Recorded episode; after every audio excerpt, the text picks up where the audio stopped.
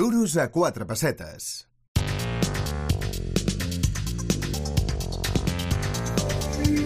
I anem a fer una radiografia d'un sector doncs, molt interessant de la nostra economia.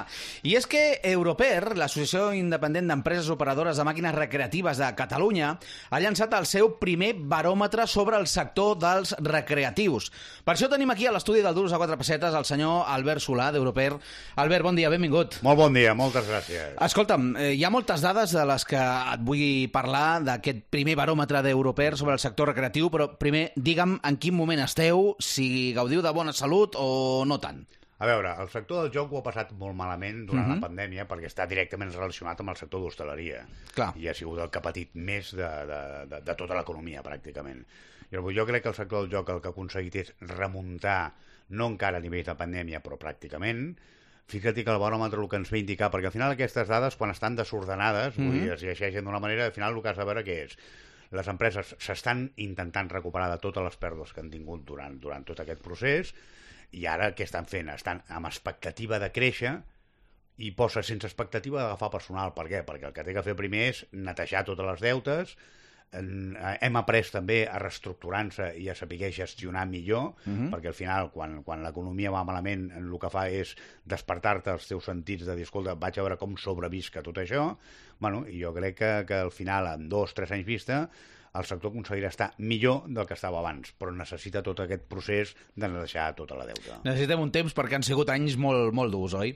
Eh, de tota manera, hi ha dades positives que llença aquest primer baròmetre de l'Europer. Per exemple, diuen eh, com creus que evolucionarà el negoci el 2023? Com ha estat l'evolució del negoci en el primer trimestre del 2023?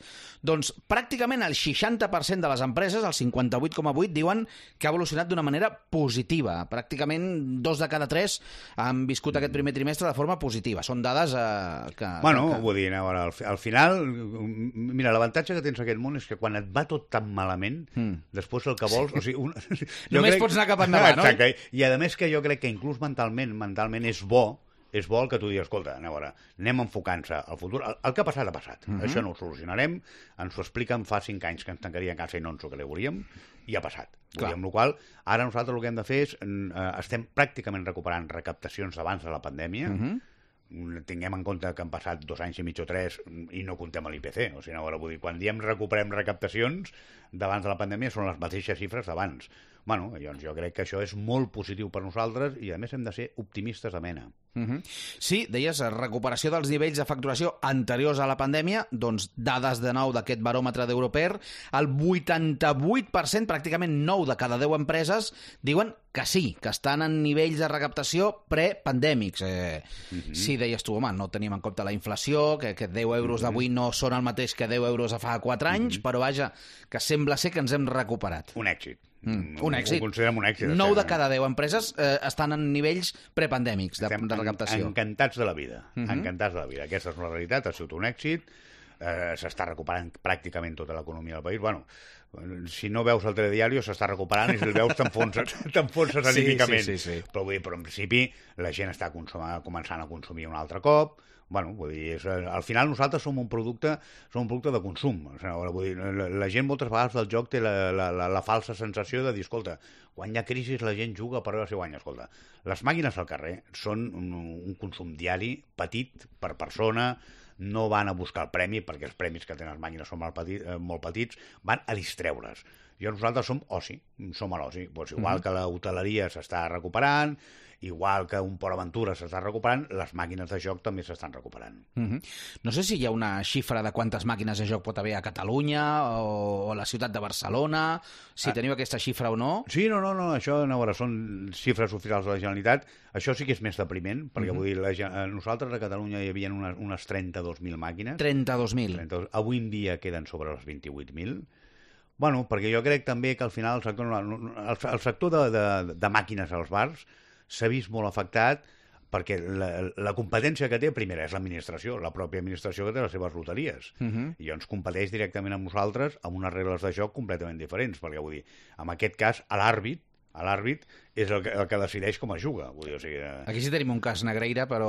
Bueno, clar, tenir l'àrbit al favor, bueno, ha passat el que ha passat, vull dir, és el mateix. Pues, al final, pues, l'administració té el Negreira, que, que està amb ells. Bueno, pues, això et perjudica perquè ells poden fer publicitat, poden explicar, poden dir que tots els impostos van a, a obra social, Mhm. que els nostres també hi van.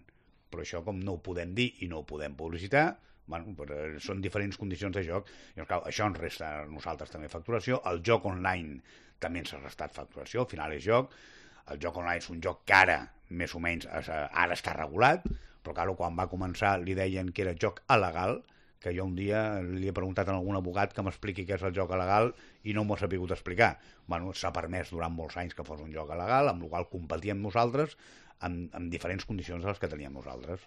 Sí, eh, li donaves ara un clatallot a l'administració i també aquest baròmetre de l'Europer en parla del tema. Ja eh, s'ha encastat a aquest sector de les màquines recreatives sobre si la normativa regulatòria actual és adequada al sector, beneficia el sector, i home, 3 de cada 4 diuen que no. Mm, Què passa amb aquesta normativa? Què és el que no us agrada d'aquesta normativa? I què voldríeu canviar? A veure, nosaltres estem hiperregulats. Mm -hmm. Hem de tenir en compte que eh, avui en dia, o sigui, com, així com abans dos anys eren un procés mm, considerable per mm -hmm. poder fer modificacions, avui en dia, al cap d'un mes, pot estar tot obsolet. Llavors, nosaltres el que demanem a l'administració és molta agilitat amb canvis normatius. Vull dir, no sé, les nostres màquines, per exemple, no, no, no poden jugar amb targeta de crèdit. Vull dir, que, que avui en dia que el, el, el diner efectiu està desapareixent del Clar. mercat, vull dir, bueno, pues, bueno i, i el problema és que amb l'administració és molt, molt engorrós eh, desenvolupar tot això. És a dir, us agradaria, per exemple, que eh, algú pogués entrar al bar, prendre's el seu cafè i si vol jugar 5 o 10 euros a la màquina ho pugui pagar amb la seva tasa de crèdit. Per exemple. I ara això no es pot fer. No, no, no, solament es pot jugar amb efectiu. Uh -huh. Solament es pot jugar amb efectiu. per, per llei, mm, això no, es- no es pot incorporar Impossible. un xip a la màquina que accepti targeta de crèdit. Impossible. Impossible. Ni amb, ni amb targeta de fidelització, que hi ha diferents opcions que s'estan jugant a diferents llocs del món, bueno, no es pot. Bueno, són coses que, que s'han d'estudiar, que s'han de fer, mm. però, clar, tu entre que fas un decret i el aconsegueixes publicar, mínim ha passat un any i mig. Avui en dia, un any i mig, vol dir que potser ha canviat completament la tecnologia Tot. i ja no té res a veure. Clar. Bueno, doncs el que demanem és que una miqueta més això. I insisteixo en el d'abans, vull dir, amb, amb, amb l'inconvenient que sí que les loteries, tot això, poden fer el que vulguin, perquè tu pots jugar a loteries amb el que et dongui la gana amb el que et dongui la gana. Vull dir, bueno, l'únic que demanem, nosaltres solament demanem, escolta, volem les mateixes condicions, o sigui, que l'àrbit posi la mateixa regla per tothom. Les mans, si són mans, ho són en una àrea i en una altra. El que no pot ser és que la nostra àrea siguin mans i a l'altra no ho siguin. Clar. Sí, sí, sí, sí. sí.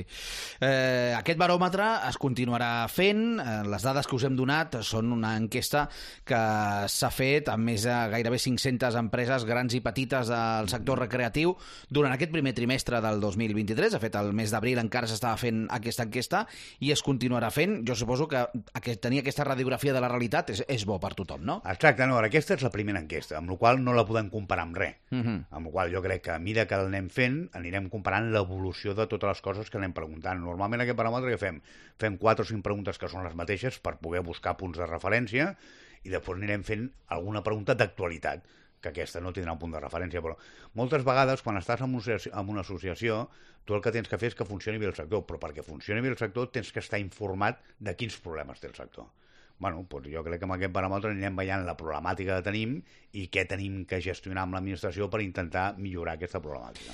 I sí, has posat damunt la taula doncs, aquests eh, problemes i preocupacions que té el sector, però eh, també és veritat que la radiografia mm, és prou bona, optimista de cara al futur.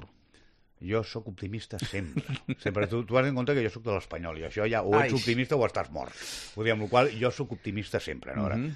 uh, jo crec que el sector del joc és un sector sa, que el, sector, el sector del joc està molt regulat i això també ens va bé a tots els propis que pertanyem al sector del joc i que el sector del joc ben gestionat tant per part de l'administració com per nosaltres pot ser una cosa que aporti molts diners a les arques públiques i doni els beneficis raonables a una companyia que es dediqui a això I dona feina a molta gent, també. i dona feina a moltíssima gent. Bueno, és que al final, al final de què vivim? Vivim de que l'economia de les petites mitjanes empreses. La gent veu el sector del joc com si fossin grans monstres mundials. Escolta, el, el 90% de les empreses són empreses familiars, són empreses eh, catalanes, la, el 90% de les companyies, i empreses de petit volum, que són 10-12 persones, inclús menys, que treballen allà. Bueno, doncs hem de protegir aquest empresari, l'hem de protegir. Doncs desitjant-li molt bona salut a aquest sector i desitjant-li a l'Espanyol que es quedi a primera, que jo crec que... Això està fet. Això està fet. Veig que sí que és optimista, Albert. doncs uh, moltíssimes gràcies per haver-nos acompanyat, Albert Solà, d'aquí al Duros a quatre pessetes. Continuarem parlant. Fins aviat. Moltíssimes gràcies.